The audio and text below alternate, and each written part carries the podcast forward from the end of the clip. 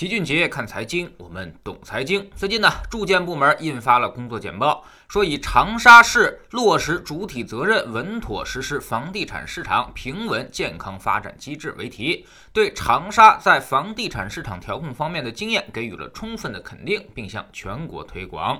而在此之前呢，其实深圳就曾经派出过考察团向长沙去学习取经。考察团回去之后呢，马上就出台了楼市调控的新政策。那么长沙模式都具体包括哪些方面呢？是否值得其他城市借鉴呢？首先，长沙的房价是省会城市里面最低的，目前呢只有一万出头，远低于湖北武汉、河南郑州、安徽合肥，甚至比不太发达的什么江西南昌都要低。注意，不是说长沙房价没涨，而是说它涨得要明显比其他城市都慢，幅度也更小。其次呢，长沙之所以能管住房价，就靠的是三招：一、限售四年；二、严管二套房，首套房拿证之后四年才能够买二套房，而且还要收百分之四的重税。换句话说，连二套房他也不鼓励。三、人才引进也得二十四个月之后才能买房，不给任何的漏洞空间。第三，土地供给充足，不断的释放土地出来，来平抑大家炒房的预期。最近五年间，长沙供应土地九千万平方米，按照九十平米一套房和普通小区的平均容积率一来计算，差不多是一百万套房子，够三百万人居住了。而最近三年呢，长沙人口增量大概是七十几万人，所以土地绝对是给的高高的，这样二手房就很难涨价，二手房涨不起来，大家就没什么钱可赚。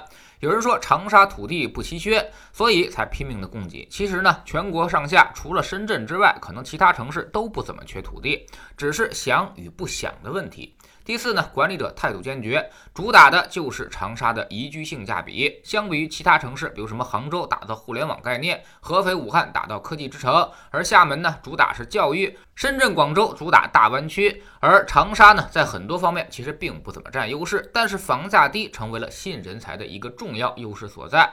长沙的房价收入比只有六倍。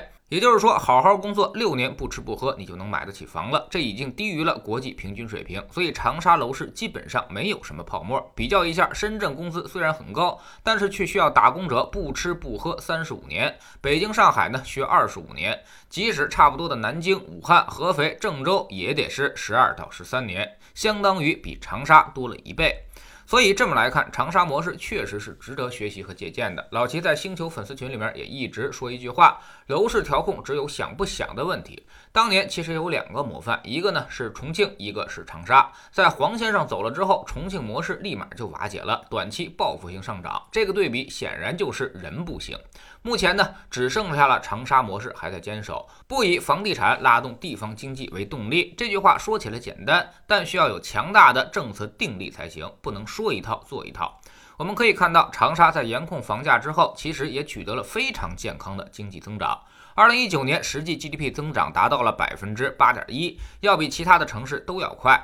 排在它后面的是南京和成都，增长百分之七点八，而其他主要发达城市就没有超过百分之七的了。而且长沙的总量并不低，也是过了万亿 GDP 的规模。在全国排名第十六，如果这个增速能够继续保持的话，其实用不了几年，它就能排进前十二。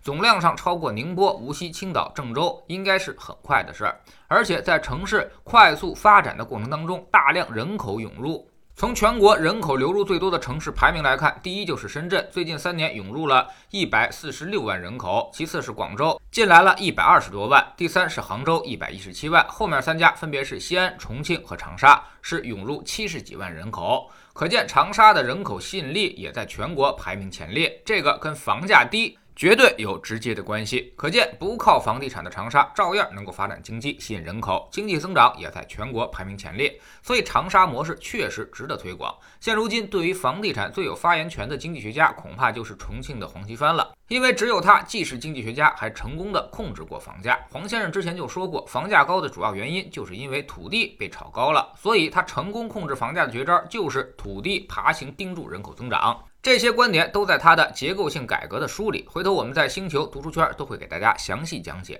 大概意思就是说，人口可以先增长，但是土地必须在未来一两年内供给给足，以适应甚至超过人口的增量，这样才不会引起炒房的预期。而且他认为土地有的是，只是效率问题，完全可以通过重庆已经证明有效的地票制度给予规划。老齐之前一直有一句话，说明明河上有桥，干嘛非要下水摸石头呢？很显然就是不想走过去。才会这么干，说是下水摸石头，其实只是浑水摸鱼而已。房价不是管不了，而是有些地方态度有问题，并不太想管。有的呢是想通过高房价多卖地，有的想控制人口过多流入，有的想得更长远，说房价高地价高，以后开征房产税，那么定价也就会更高。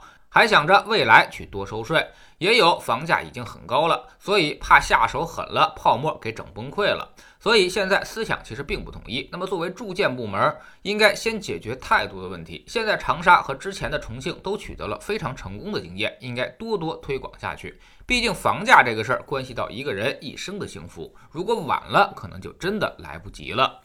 知识星球秦爵的粉丝群里面，我们每个交易日都有投资的课程。昨天重点说了一下，为啥美国股市一直在创新高？不是说他们的疫情很严重吗？其实这主要是因为美国股市和 A 股的内在结构以及上市和退市制度所决定的。那么我们未来会像美国股市那样长牛吗？美国股市还有参与的机会吗？我们总说投资没风险，没文化才有风险。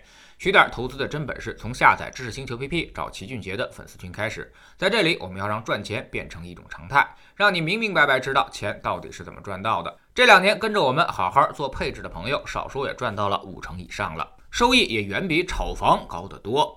知识星球找老齐的读书圈，我们正在讲洛克菲勒留给儿子的三十八封信。昨天说到了，每个人成功一定要靠自己，先要解决世界观和人生观的问题。靠山山会倒，没有人可以依赖别人一辈子。所以，富人的思维一定是先从自己身上去找原因，看自己怎么去解决问题，而不会选择怨天尤人。知识星球找老齐的读书圈，每天十分钟语音，一年为您带来五十本财经类书籍的精读和精讲。